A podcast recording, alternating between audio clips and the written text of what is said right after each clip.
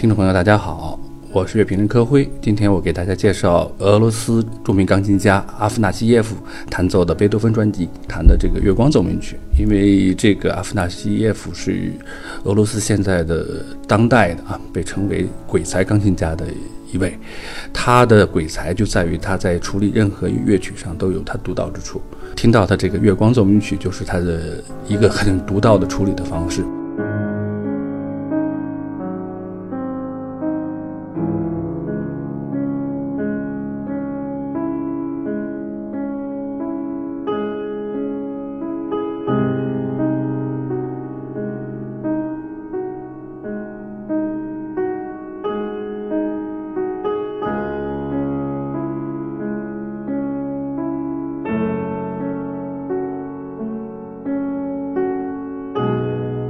我们可以从头至尾的听一下它第一乐章的话，它一点这个速度变化都没有，甚至音乐的起伏也能很少能看到。但是其实你要认真的去仔细的听的话，它里面的这种暗流汹涌啊，平静湖面下面的这种激情啊，蕴藏的特别的好。所以说，你看似平静，但其实是漩涡非常多的。他的这种演奏方式，现在当代社会是非常少见了，能撑得住线条，这么可以让音乐慢慢的自己流出来，而且是那么的与众不同，这都是现在这个当今社会很少有的这种奇才吧。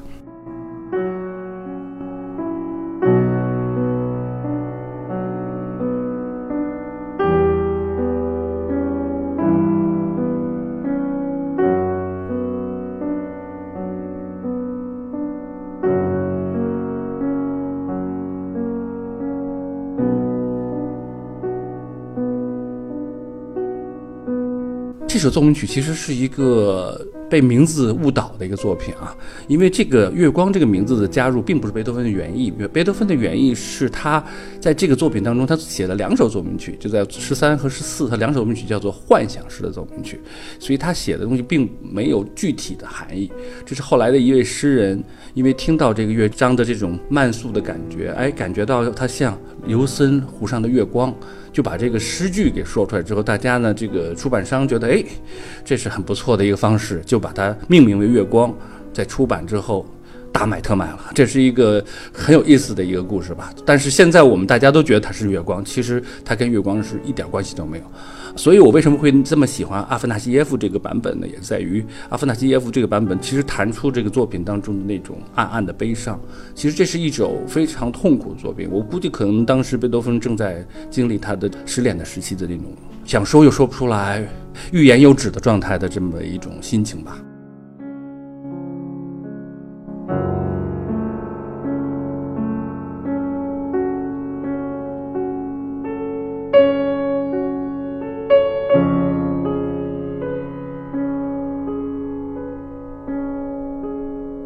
贝多芬的话，他还是延续的这个古典形式，但是这首确确实实他开始要尝试把把奏鸣曲开始改变，因为以前我们知道贝多芬任何的奏鸣曲啊，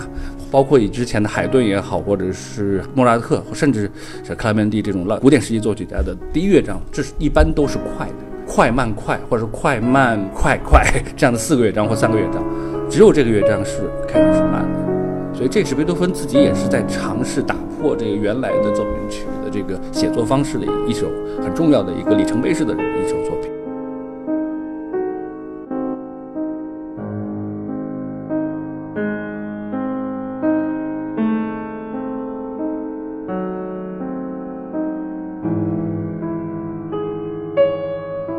其实他在写这个作品的时候，他的耳朵已经开始要聋了，所以的话，他那个时候的心情是非常的不好的。而且那个时候，他其实更多的是在于钢琴演奏上，在维也纳得到了认可，因为他当时是被认为是当时活着的最棒的钢琴家。但是作曲上，他还没有达到那个别人认可的那个手笔，因为之前他有。最重要的是，当时维也纳刚刚失去莫扎特，所以大家对莫扎特的这种怀念还在于说，这就是我们听到的最伟大的作曲家，还没有另外一个可以去替代。但是那时候贝多芬已经有显示出了这种这种潜质，他可以成为另一个更伟大的作曲家，甚至是非常顶尖儿式的作曲家，但是他还没有完全发挥他的这种才智，因为我们知道他真正发现才智是在他的中期，也就是后来写到《命运交响曲》那个时期一下迸发出来。他这个时期其实是在探索阶段，就是他在探索他怎么样才能写出来跟前人不一样，又有自己特点，又能一跃冲天的这么所以他采取了各种形式，包括他之前的第十二奏鸣曲，他采用了一个特别有趣味的地方，就是把所有的乐章都不用奏鸣曲式写，这是简直是离经叛道的一件事。因为你叫奏鸣曲，就得要用奏鸣曲式写嘛。他第二十二奏鸣曲是所有的乐章，四个乐章没有一个乐章用的是奏鸣曲式，就是完全叛逆的开始。就是这个，包括这时候也是他在尝试的用慢的开始。所以他这个时期是他的，就是属于在探索阶段。尤其这首的话，我认为是他探索阶段当中的一首，也算是里程碑式人物。他觉得哦，我可以用这种形式去表达很多我的心情，我的这种音乐上的感觉。我们知道，所谓浪漫主义时期，其实就是慢慢的把自己的这种个性完全的发挥出来，把自己的这个呃心情或者甚至这些体验通过乐曲去表达。这是浪漫主义时期的标签式的电影。但是谁开始的呢？就是贝多芬开始。所以贝多芬是一个跨界式的。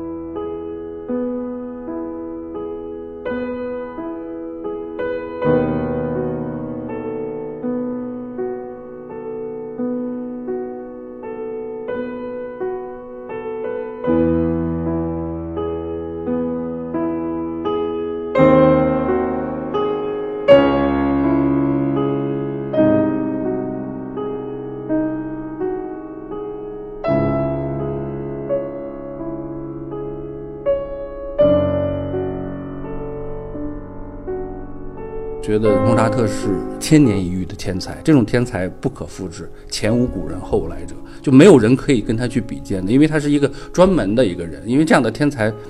在三十多岁的时候写出别人。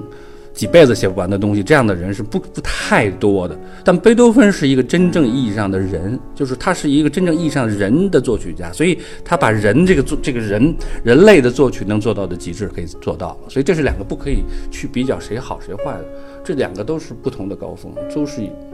顶尖式的人物，也是那个时期我们的最幸运的两个人物吧。呃，当然我们不能忘了海顿，海顿也是一位。所以他们三个人真的是。呃，所谓的维也纳古典时期的精髓，确实是他们三个人。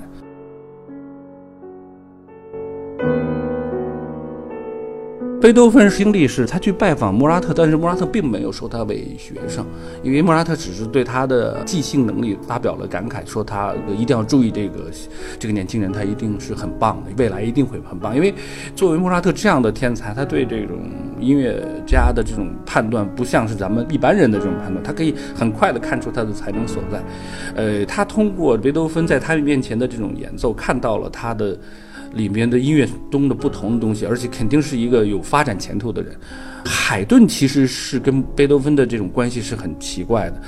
贝多芬来再来到维也纳的时候，他已经是个小有名气的作曲家了，当地啊把他推荐去的，所以包括当地的作曲家也好，当地的这些这种公爵贵族也好，都给他写了推荐信，让他到维也纳去拜师。但这时候莫扎特已经去世了，所以他只能去拜海顿为师。但海顿收他的时候并不是那么愉快，因为他海顿那时候非常的忙碌。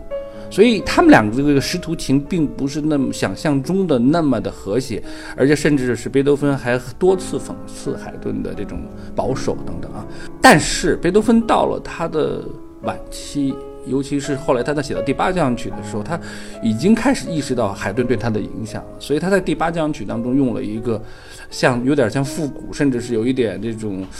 返古归真的方式，他用第三乐章把他自己曾经创造出的协谑曲换成了海顿愿意用的小步舞曲，就是为了向海顿老师进行一种像致敬一样的东西。而且他的贝多芬的钢琴奏鸣曲可以说是深受海顿钢琴奏鸣曲的影响。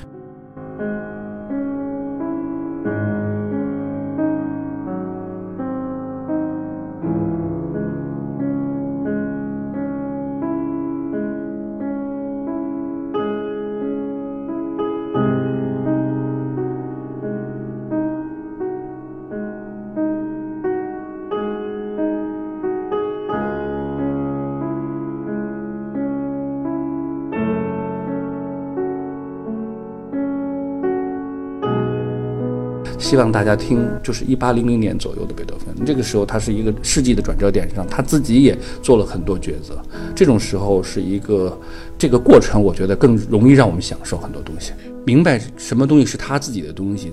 越明白越知道自己该怎么写，就像莫拉特似的，他到他也是在他很后期才写真正自己的歌剧。他的真正最好的歌剧，我们都知道是《费加罗婚礼》。之前虽然写了很多，但都是为这一个歌剧做准备的。贝多芬也一样，他做了所有的准备。你要听他的的钢琴奏鸣曲，你会发现其实他在不断的尝试怎么写交响曲。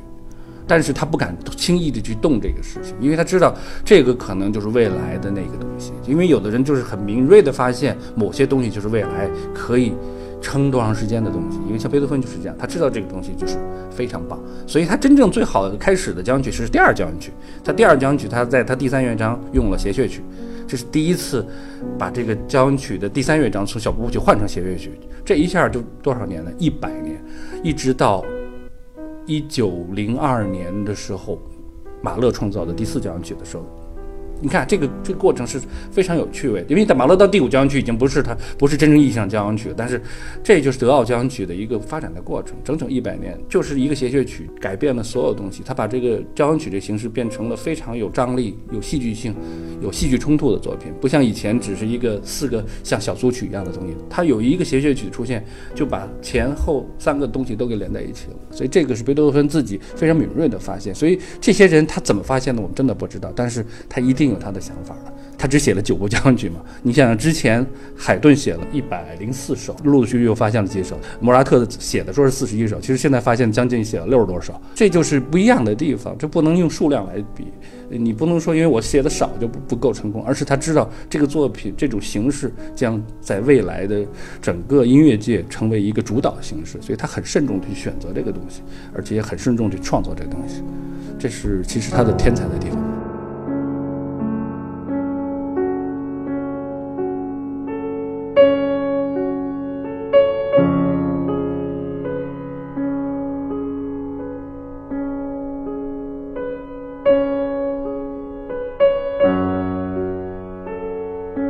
如果大家对贝多芬的音乐感兴趣，对贝多芬的钢琴奏鸣曲感兴趣的话啊，请大家十一月六号到大剧院音乐厅